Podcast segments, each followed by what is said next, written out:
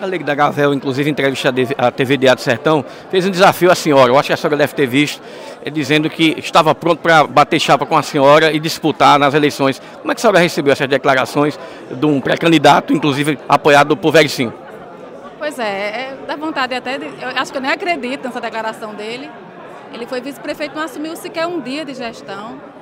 Então, para que ele venha fazer essa disputa comigo, primeiro ele tem que se qualificar, a gente sentar na mesa e discutir construção de saúde, construção do SUAS, o Fundeb, as ações realmente que norteiam a gestão municipalista.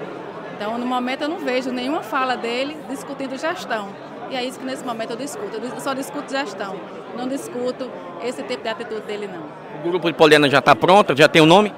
A nossa base está construindo esse nome de forma democrática, tem vários nomes na praça, inclusive o nome de Pedro também está na praça, mas primeiro pergunta o povo.